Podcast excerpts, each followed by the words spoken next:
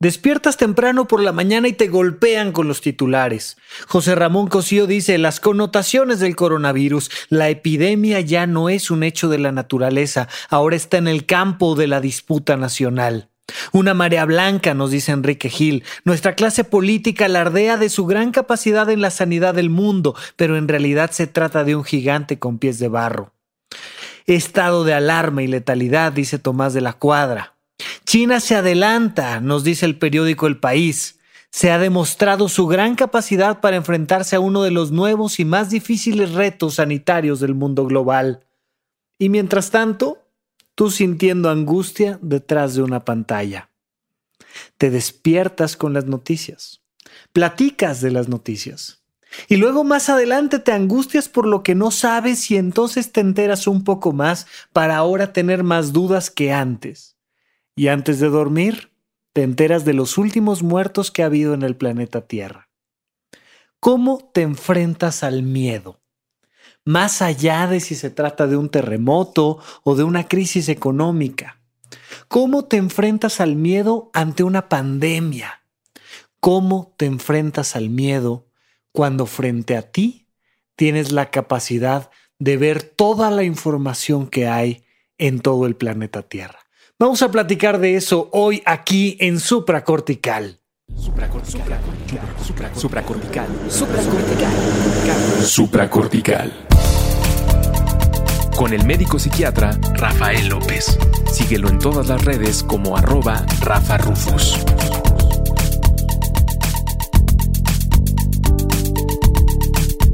Bienvenidos a Supracortical, yo soy el doctor Rafa López y sí, soy médico cirujano por la Universidad La Salle, pero a pesar de ello, no voy a estar hablando el día de hoy de las características químicas y moleculares del coronavirus, no voy a estar platicándote de qué debes de hacer para no infectarte, que algo comentaremos, pero en realidad este episodio no va de la viralidad del coronavirus va de la viralidad del miedo, porque el miedo vaya que se propaga mucho más rápido que el coronavirus.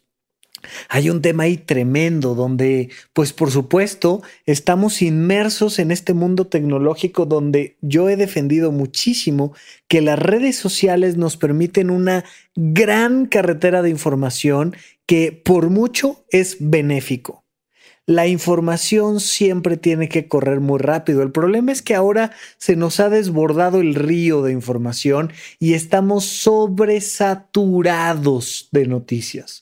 Todo el día, todo el tiempo estamos escuchando de la pandemia, la pandemia, la pandemia. Y claro, al ser un fenómeno global, pues estamos recibiendo noticias de España, pero de Alemania, pero de Inglaterra, pero de Estados Unidos, pero de México, y vemos videos de una cosa y vemos videos de otra, y vemos a la gente opinar todo el tiempo del mismo tema y nos saturamos. Es un fenómeno muy interesante que los semiólogos conocen, eh, me refiero a, a los expertos en literatura, no solo a la gente que estudió semiología de la vida cotidiana, sino a los que saben que el mundo es un signo y un símbolo, algo que se llama saturación semántica. Mira, no sé si te haya pasado en alguna ocasión ir a un buffet o a lo mejor en una de estas comilonas de Navidad y este de Año Nuevo, que empiezas a comer algo que está muy rico y te encanta y comes y comes y comes y comes y comes y comes y comes y comes hasta que después de tanto comer terminas enfermo, vomitando y pasándotela terrible. Comida que puede estar deliciosa, comida que puede estar perfectamente bien preparada, comida que no tenía ningún tipo de bicho que no fuera capaz tu cuerpo de asimilar, por el simple hecho de comer en tal cantidad, terminas enfermo y vomitando. Eso es una saturación de signos alimenticios.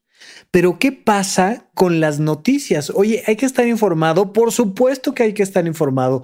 Definitivamente hay que estar informado. Pero de tanto comer información, terminas enfermo y vomitando.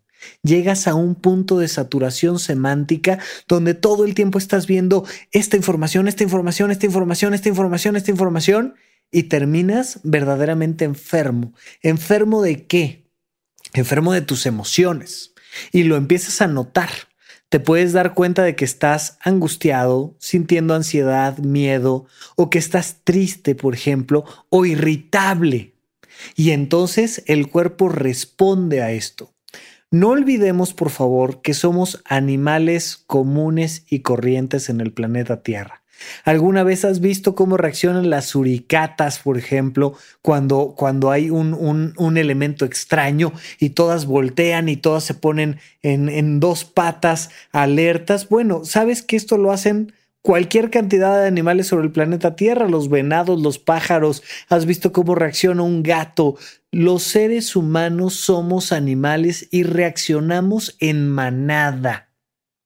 Incluso se ha comentado por ahí varias veces a lo largo de muchas películas e historias que, que hemos tenido acceso que un ser humano es un ser racional e inteligente, pero un grupo de humanos es una masa tonta y reactiva y es parte de nuestra naturaleza.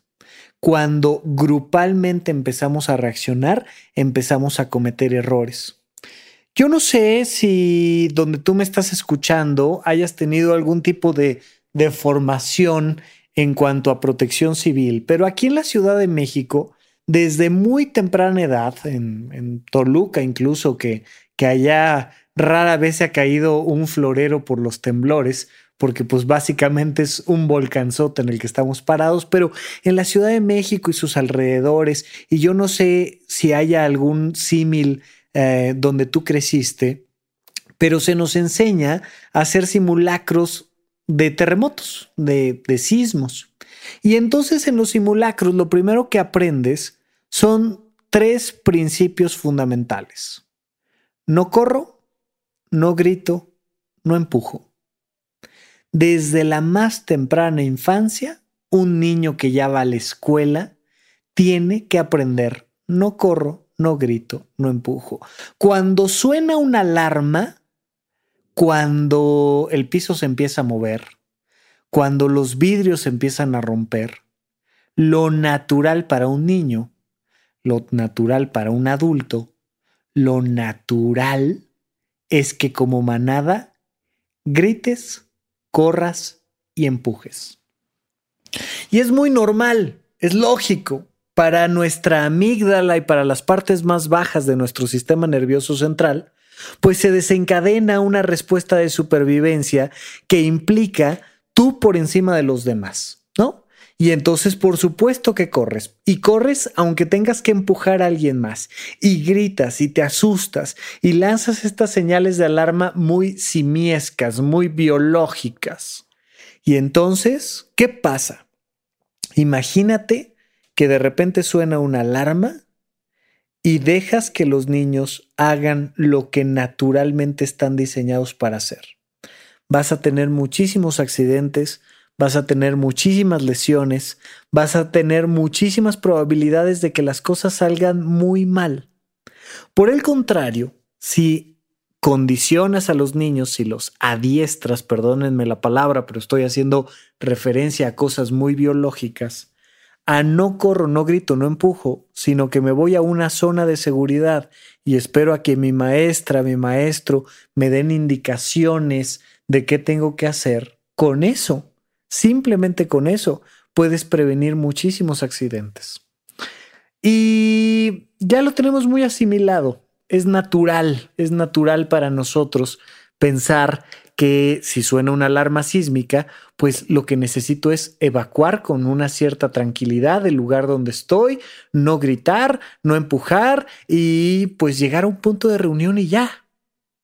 Si no estás suficientemente entrenado, y vaya que en la Ciudad de México, después de las experiencias sísmicas que hemos tenido, eh, mucha gente sigue poniendo por encima sus reacciones biológicas que aquello que sería más benéfico para ella y para todos los demás que le rodean, estas personas siguen entrando en pánico. Pánico que no sirve absolutamente de nada. Hoy en día la alarma la tocaron las Naciones Unidas y dijeron, a partir de este momento se declara el coronavirus como una pandemia. Eso significa que se está extendiendo de forma acelerada en todo el planeta Tierra. Y entonces lo que hicimos muy sabiamente como humanidad fue empezar a correr, gritar y empujar. Pregúntate, ¿cuáles han sido tus reacciones? Sobre todo a nivel emocional. ¿Podrías platicarme qué emociones has experimentado a lo largo de los últimos días, a lo largo de las últimas semanas? ¿Te has logrado mantener tranquilo, informándote lo suficiente y tomando las medidas consideradas por ti con la información que previamente adquiriste como las medidas adecuadas? ¿O has entrado en pánico? ¿Has empezado a correr? ¿Has corrido a los supermercados, por ejemplo? Y te has llevado todo lo que has podido porque porque claro, como todos vamos a morir y como esto es una pandemia y como se contagia rapidísimo, has empezado a correr. Vamos a ir analizando estos tres procesos. Me da mucho gusto que sean tres porque los podemos segmentar en bloques para el programa del día de hoy. Y pues simplemente que tengas un pequeño espejo de reflexión. ¿Qué has hecho con tus emociones? ¿Qué tan rápido se contagió tu miedo a enfermarte? ¿Qué hiciste cuando alguien opinaba algo diferente que tú? ¿Cómo te enfrentaste a las diferentes situaciones? ¿Qué pasa si de repente escuchas información contradictoria? Y cuando ya es de noche, ¿Sabes cómo calmarte? ¿Sabes cómo tomar distancia? Ya estás en un lugar seguro, ya estás en el punto de reunión, ya estás en un búnker, ya estás lleno de todas las cosas que necesitas y las personas que más amas y adoras están contigo viviendo en la misma habitación, en la misma casa y están bien. Tú no tienes síntomas, ellos no tienen síntomas. Te puedes relajar, puedes estar tranquilo, puedes estar tranquila, puedes hacer una meditación en la noche y llenarte de emociones positivas, o el mundo y las noticias están controlando tus pensamientos, tus emociones y tus decisiones. Lo hemos platicado a lo largo de más de ya casi 200 episodios, ya no, ya no llevo la cuenta, pero, pero vamos a pensar que 200 episodios debemos de llevar como 180 y tantos.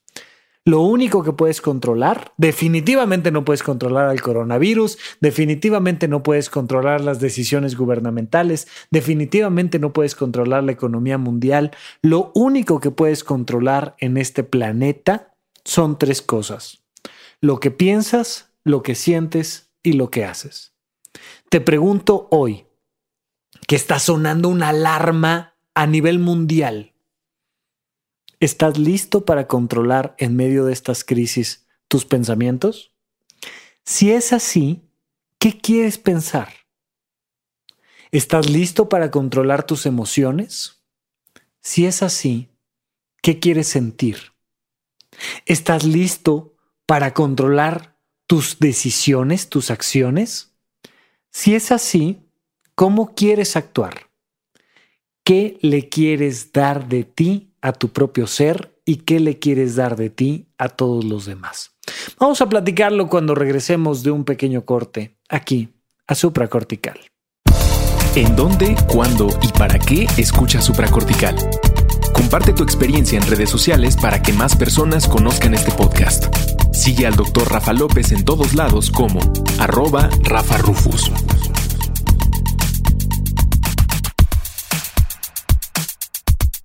Estamos de regreso y estamos listos para empezar a cuestionarnos qué tanto estamos corriendo, gritando y empujando. Mira, sonó esta alarma a nivel mundial y entonces mucha gente empezó a correr empezó a correr a diferentes lugares, por ejemplo, a los hospitales. Y realmente, pues sí, este es un virus que puede causar la muerte, pero que a la gran mayoría de las personas no les va a causar la muerte. No obstante, algo que sí es muy peligroso es saturar los sistemas de salud.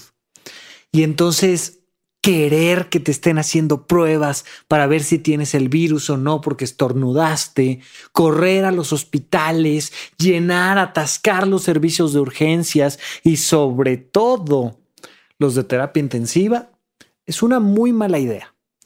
Pero pues hay algo adentro de nosotros, en nuestra amígdala, sobre todo, todo el sistema límbico, que nos lleva a aterrorizarnos y que nos lleva a considerar que correr, pues es parte de nuestro derecho universal, sin darnos cuenta de que correr al supermercado a comprar todo lo que debo de comprar porque voy a estar encerrado durante meses y esto va a ser un apocalipsis zombie y demás, pues simplemente te afecta a ti, afecta a tu entorno, eh, afecta de muchísimas maneras. Pero, ok, ya lo hiciste. ¿Estás listo para dejar de correr? ¿Qué sería dejar de correr? ¿Qué sería tener la capacidad de llevarte las cosas con calma? ¿Podrías caminar con calma? Hoy que me estás escuchando, propositivamente, ¿podrías empezar a caminar un poco más despacio? Mira, no hay prisa. Al final parece que todo está perdido y que estamos en una situación que no tiene solución. Perfecto. Ok, aceptémoslo. ¿Ya lo aceptaste? Esto es fundamental. ¿eh? Es el paso número uno. Aceptación genuina del principio de realidad. ¿Tienes o no tienes la capacidad para aceptar que la alarma sonó y que algo relativamente grave está sucediendo? Si ya lo aceptaste y ya vas a tu trabajo, si ya te quedaste en casa, te puedes relajar. Puedes hacer que tu cuerpo vaya un poco más despacio o no. No corras, no corras despavorido. Camina. Camina a buen ritmo. Si tienes que llegar a algún lugar, hazlo. Y durante el proceso, ¿podrás controlar algo más de ti? ¿Tus gestos, por ejemplo? ¿Cuál ha sido la historia reciente de tus gestos? ¿Qué está pasando con tu cara? ¿Qué tanto estás sonriendo? Oye, Rafa, ¿cómo le voy a hacer para sonreír si resulta que 46 personas más han muerto desde la última vez que abrí el celular para ver las noticias? Pues mira, entre otras cosas, afortunadamente en tu cara tienes músculos que trabajan de manera voluntaria. Y simple y sencillamente con que le digas a tu cara que sonría, sonríe. Sea que sonrías o no, las circunstancias allá afuera siguen siendo las mismas, pero tu calidad de vida va a cambiar muchísimo, porque la probabilidad estadística de que no te enfermes existe, de que si te enfermes no te pase nada grave también es muy real y de que si pasa algo grave, pues de todas maneras te iba, te iba a pasar previnieras o no previnieras. ¿Eres capaz de enfrentar esta crisis con una sonrisa? ¿Puedes modular tu tono de voz? ¿Calmarte un poco? ¿Ponerte música relajante, adecuada? Vamos a suponer que no quieres poner así, ir en el transporte público en medio de, de todos los bichos sabidos y por haber que siempre están ahí, más el del coronavirus. No te pongas ahí música de meditación si no quieres, pero podrías ponerte una canción que disfrutes y caminar un poco más despacio. ¿Eres capaz o no eres capaz de no correr? Mira, si ya te quedaste encerrado en casa maravilloso. Qué bueno que tienes esa oportunidad. Si tienes que ir al súper, ve. Tuviste que ir a trabajar, ve y trabaja. Pero cálmate. Camina más despacio. Caminar más despacio no significa ponerte en mayor riesgo. Significa saber que estás controlando tú la calidad de tu vida. Puedes dejar de correr, puedes dejar de gritar? ¿Cuál ha sido la historia reciente de los mensajes que pones en redes sociales? ¿En qué tono son? Léelos, agarra tu propio perfil de Facebook, de Instagram, de Twitter y, y lee en voz alta lo que pusiste y dime en qué tono lo pusiste. ¿Es un tono tranquilo, relajado, amable, servicial? ¿O es un tono impositivo, agresivo, violento, demandante? ¿Es un tono asustado, nervioso? ¿Es un tono triste y desesperanzado? ¿Eres capaz o no eres capaz de no gritar? En redes sociales, ¿eh? Y te pregunto, con los tuyos, con las personas con las que platicas esto, ¿en qué tono lo haces? Ah, es que no es posible, porque claro, porque fíjate, de un lado y del otro, ¿eh? Es que ya basta, todo el mundo está hablando de esto. Pues cómo no vamos a estar hablando de esto si está terrible la situación y todo se va a venir abajo y... ¿En qué tono lo dices? ¿Eres capaz o no eres capaz de controlar tus tonos? Porque sabes qué? Te estás jugando ahí tu calidad de vida. Con un tono o con otro, si escribes en un tono o escribes en otro, la pandemia se va a mover igual. Si corres o dejas de correr, la pandemia se va a mover igual, pero tu calidad de vida va a ser muy diferente. Me encanta, hay un, hay un momento en el curso 1 donde el doctor Alfonso Ruiz Soto, en el modelo de semiología de la vida cotidiana, nos dice, es muy fácil ser un Buda iluminado en la montaña. Es muy fácil ser una persona que ya trascendió todos los miedos y todas las culpas cuando estás meditando en el Himalaya. El tema es ser un Buda iluminado en la estación Pino Suárez del metro en hora pico. Ahí es donde quiero ver. Ahí es donde te quiero ver tranquilo, en medio de una situación. Es muy importante que aprendas a manejar tus emociones en situaciones de alto riesgo. No te estoy diciendo cálmate porque no está pasando nada, fíjate. Te estoy diciendo, claro que está pasando, hay una pandemia y además la OMS ya activó la alarma y además están, están habiendo implicaciones sociales de mil formas. Oye, ¿y en medio de eso quieres que me calme? Sí, en medio de eso quiero que te calmes. En medio, de eso quiero que regules tu tono. Porque además, si tú logras regular tu tono, vas a empezar a generar un impacto positivo a nivel emocional en las personas que te rodean, en las personas que más amas y que más quieres. ¿Podrías ser amable con los que te rodean? ¿O necesariamente les tienes que gritar? Y entonces si de repente alguien tose, le tienes que gritar. Claro, pues es que si no le grito no va a entender. ¿En verdad no va a entender? ¿No va a entender si lo haces con otro tono? ¿Cómo vas a dormir tú si te la pasas gritando todo el día? ¿Cómo vas a dormir tú si logras modular tu tono de voz? ¿Cómo vas a dormir tú si caminas un poco más despacio? ¿Cómo vas a dormir tú si tensas los hombros y andas caminando rápido, irritable, eh, hipervigilante de todo lo que está sucediendo y se mueve a tu alrededor? Oye, y si ves la, mitad de las noticias que estás viendo, ¿qué pasa? ¿Qué pasa si no te enteras a cada instante de lo que está sucediendo, sino que en vez de comerte todo el buffet completo de noticias, te comes nada más las más, las más relevantes una vez al día? ¿Qué pasa si empiezas a platicar de otras cosas? ¿En verdad te pone en más riesgo? ¿En verdad una persona relajada está en más riesgo de morirse que una persona que está tensa, que está angustiada y que se está sobreinformando o no. No corro ni a los hospitales ni por papel de baño. No grito ni en persona ni en redes sociales.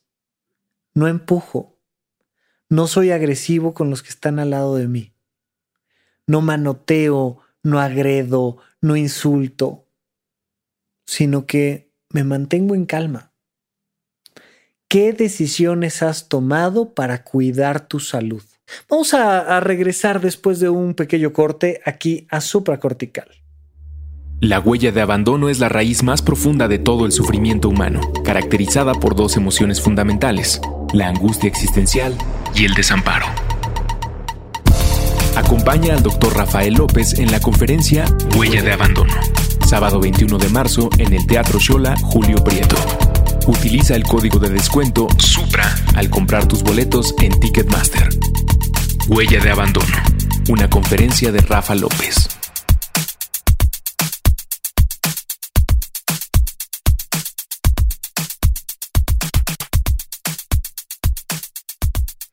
Estamos de regreso con ustedes aquí en Supracortical. No olviden seguirme en todas las redes sociales, que eso no infecta, al menos especialmente las cosas que pongo yo. Trato siempre de que tengan un efecto positivo en tu salud y no negativo, porque hay una que otra red social que sí infectan, infectan mucho de miedo. Las mías no. Sígueme en arroba rafarrufus en todos lados. Si tú le pones rafarrufus, algo aparecerá y bueno, estaremos platicando. Bien, temas de prevención de prevención a nivel emocional.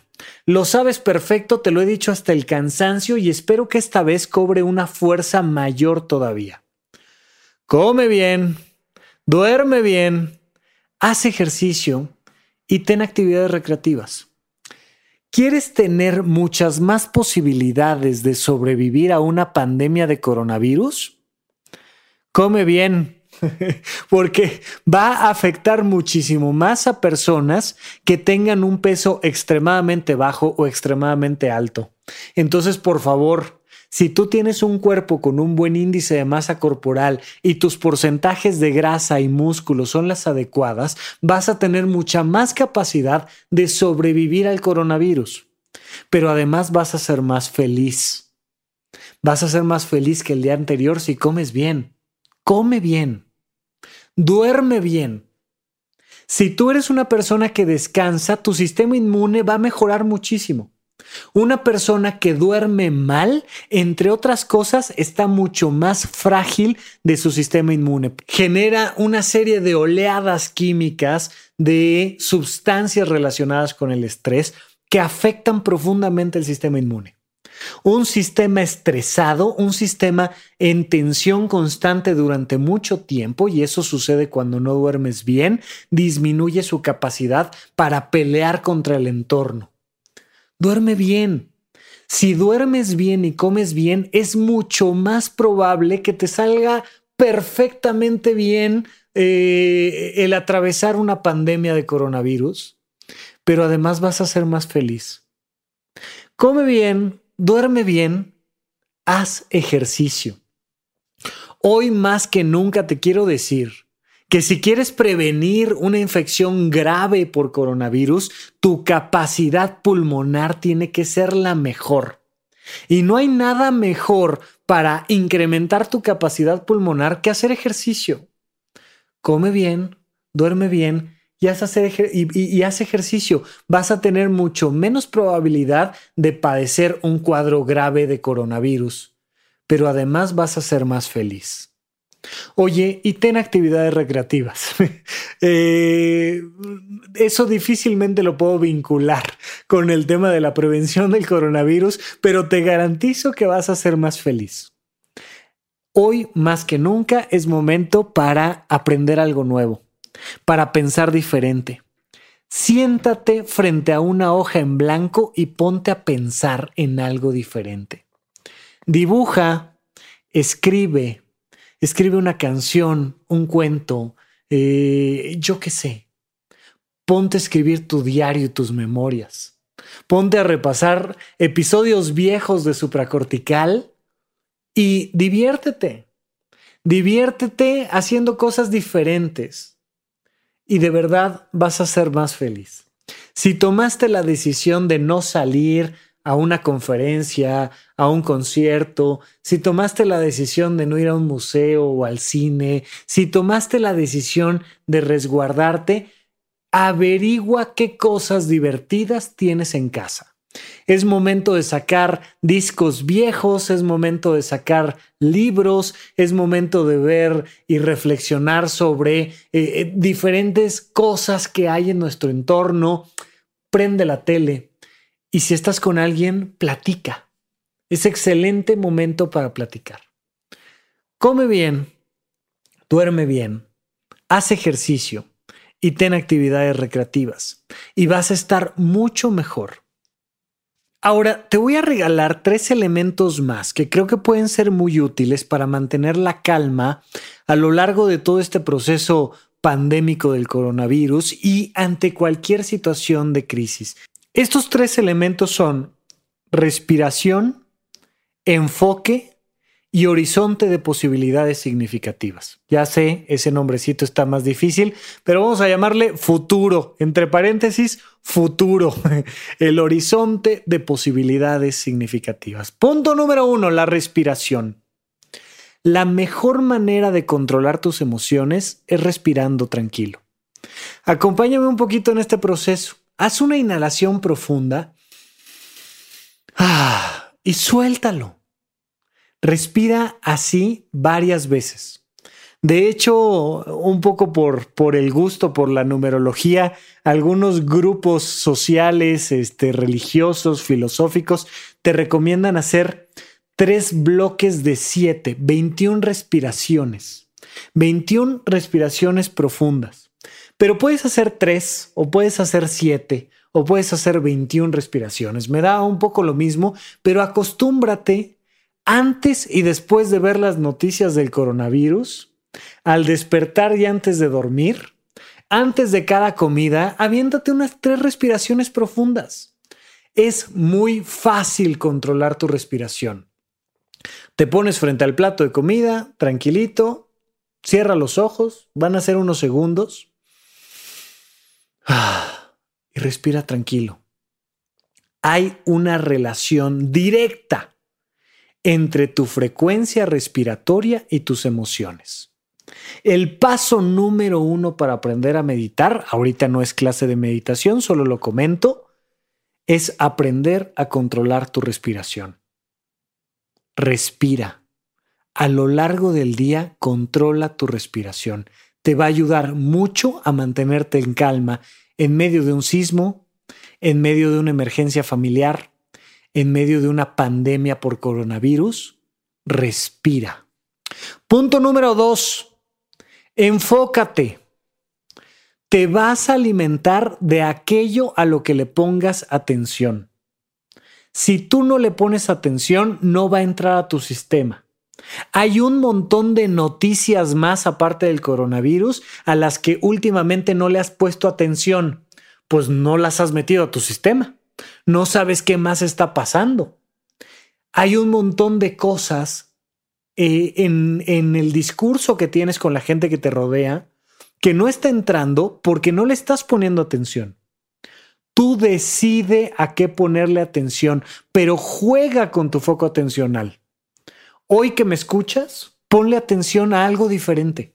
Que no jale tu atención las lucecitas de las alarmas, los sonidos fuertes, porque Ah, ahí van los titulares y te lo avientan en letras grandotas y con tres palabras ya estás muerto de miedo. Ponle atención a otras cosas. Puedes ponerle atención a una canción, puedes ponerle atención a una pregunta diferente que le hagas a alguien que te rodea, a un ser querido, puedes ponerle atención a tu piel, a tu pie, a lo que tú quieras, a una película animada ponle atención a algo diferente para que tú sepas que voluntariamente estás controlando tu foco atencional. Eso va a hacer que no te sobresatures de información, que no estés hipervigilante. Oye, me quiero informar, perfecto. ¿Lo estás decidiendo? Sí, voluntariamente, sí, en conciencia, perfecto. Abres las noticias y, ¿cuánto tiempo las quieres leer? ¿Cinco minutos? ¿Diez minutos? una hora, te quieres informar durante una hora de noticias, perfecto, adelante. Y termina y ponle tu atención a otra cosa. Ya, ya, ya te informaste, ya tomaste decisiones, escribe las decisiones. Listo. Ahora ponle tu atención a otra cosa. A tu perro, a tus hijos, a un tejido, a una guitarra, a un disco, yo que sé a qué pero maneja conscientemente tu foco atencional. Respiración, atención y futuro. Horizonte de posibilidades significativas. Este pasado lunes les puse ahí en mi Twitter, en arroba Rafa Rufus, y luego me hicieron el favor de compartirlo en historias en Instagram que yo después volví a compartir. Les hacía yo una pregunta, ¿qué vas a hacer en septiembre? En este septiembre del 2020, ¿qué vas a hacer? ¿Y con quién? Cuando estamos llenos de miedo, tenemos una visión en túnel y se nos reduce muchísimo nuestro campo de futuro. Nos imaginamos, por un lado, un futuro demasiado inmediato, lo de mañana, lo de dentro de una semana, lo de dentro de 15 días y ya, hasta ahí llega mi visión. Estoy viendo apenas la punta de mi nariz en cuanto a futuro se refiere. Y segundo, lo veo extremadamente catastrófico. Mira, esto te pasa, por ejemplo, cuando hay un examen, por ejemplo, ¿no? Y entonces, oye, el lunes tengo examen. ¿Hasta dónde ve tu conciencia el futuro? Hasta el día del examen. De hecho, hasta antes de presentar el examen. Ni siquiera te logras visualizar escribiendo el examen, sino simplemente dices, ay no, qué horror, ya va a ser, ya va a ser la hora, el examen es el lunes a las 10 de la mañana, pues tu conciencia apenas alcanza a ver el futuro el lunes a las 10 de la mañana. Y muchísimas veces llegan conmigo pacientes que me dicen, es que, es que, ¿y si repruebo? Y les digo, ¿y si repruebas? No, no, no, no, no, ni me lo digas. No, cómo no, sí te lo digo. ¿Y si repruebas? ¿Qué vas a hacer? ¿Qué va a pasar? Imagínate 10 años en el futuro después de haber reprobado ese examen de matemáticas. ¿Qué va a pasar? Y a la hora que agarras la conciencia de esa persona y la llevas 10 años al futuro, se da cuenta de que el examen es tan relativo. Y, uno dice, bueno, bueno, pues, pues digo, 10 años después espero que ya lo haya pasado, hombre. Oye, y si no lo pasaste en 10 años, no, bueno, pues ya me dediqué a otra cosa y ya resolví mi vida. O sea, hoy 10 años en el futuro y, y los llevas hasta allá y ese evento se vuelve relativo. Ok, 5 años en el futuro. ¿Qué vas a estar haciendo 5 años en el futuro? Y te das cuenta cómo la idea del examen o del coronavirus es, es absurda cinco años en el futuro. Mira, acuérdate de lo angustiado que estabas cuando ganó Donald Trump. Acuérdate de lo angustiado que estabas cuando este, te dejó el novio. Acuérdate de lo angustiado que estabas, de lo que tú quieras. De repente van pasando las noticias. Nos tembló en la Ciudad de México y se nos cayeron los edificios. Fue en el 17. Fue hace tres años. Bueno, fue hace menos de tres años. Y ¿Y qué tal está tu angustia hoy en día por eso? La, la vida sigue, la vida pasa. Por eso la pregunta era muy simple, ¿eh? Estamos hablando de abril, mayo, junio, julio, agosto, septiembre, seis meses adelante. Y de hecho, con que visualizaras tres adelante sería más que suficiente, pero seis meses adelante. ¿Qué vas a estar haciendo en septiembre de 2020? Punto número uno, acuérdate lo que te dije, el miedo acorta la visión y dos, hace que te enfoques solo en lo negativo. La paz interna alarga la visión y hace que te enfoques en lo positivo. Positivo, mas no ingenuo, por favor. Requerimos de mucha madurez para ver el futuro. Insisto, no te estoy diciendo cálmate porque todo va a estar bien. No, a lo mejor te enfermas y a lo mejor te meten a terapia intensiva. O sea, partamos de ideas que sean verdaderamente racionales, que sean reales, porque si no tu cerebro mismo lo va a descartar. Sí, yo no te estoy diciendo que, que, que no vaya a pasar nada, no va a pasar. Y la gente se va a morir. Y estamos en medio de una pandemia, no estamos negando los hechos. Estamos manejando nuestra conciencia. Son cosas muy diferentes. Alarga tu visión y encuentra las cosas positivas. ¿Qué vas a estar haciendo en septiembre del 2020? Ya por ahí me pusieron muchas respuestas muy lindas. ¿Sabes qué? Voy a estar viajando con mis hijos. ¡Qué padre! ¡Maravilloso! Oye, voy a estar haciendo mi tesis. Hombre, qué, genial. Voy a estar aprendiendo un nuevo idioma. Alguien me puso por ahí, oye, ando aquí en, en Oriente, imagínate, ¿no? en China, ando en China y, y ya voy a poder leer con fluidez. ¡Qué maravilla! ¿Qué sientes en el momento en el que te imaginas haciendo algo real, positivo, en el futuro? Te sientes mucho más tranquilo.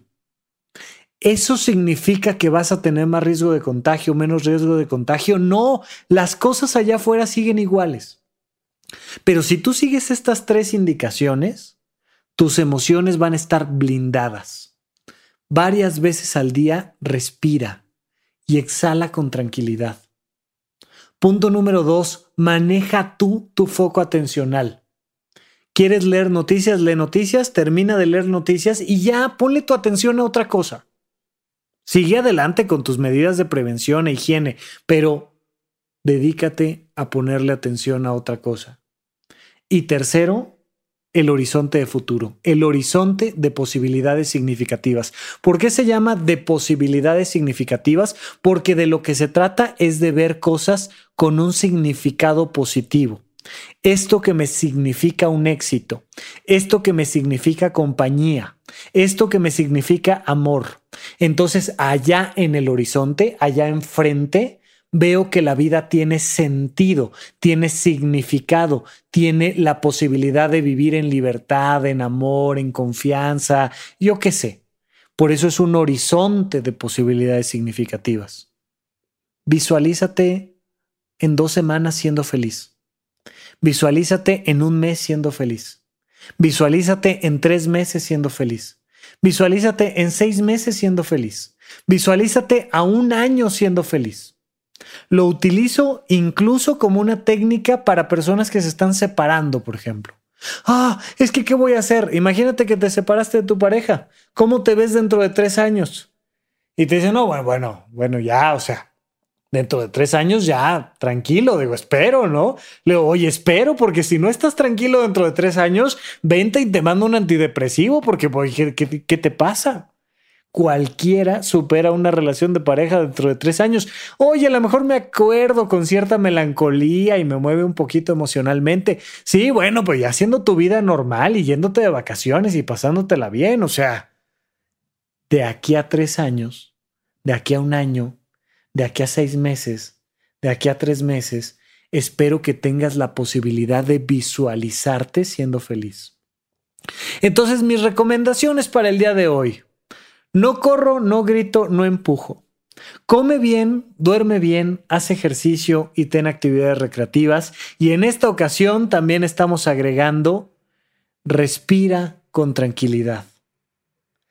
Maneja tu foco atencional y ten un buen horizonte de posibilidades significativas. Por lo pronto, si tú quieres, nos vemos el 21 de marzo en el Teatro Julio Prieto, el, Teatro Shola. Los boletos están en Ticketmaster. Si ya tienes tu boleto o si aún no tienes tu boleto y tú prefieres no asistir, te garantizo que si tienes un boleto comprado, yo te voy a mandar la conferencia grabada para que no te la pierdas. Y de todas maneras, si por cualquier motivo no quieres asistir, no te interesa la conferencia, pero disfrutas del podcast de supracortical, dentro del horizonte de posibilidades significativas, te puedo decir que vamos a estar platicando un poco más la próxima semana. Te mando un abrazo, que estés muy bien, hasta la próxima. Supracortical. Supracortical. Supracortical. Supracortical con el médico psiquiatra Rafael López. Síguelo en todas las redes como arroba Rafa.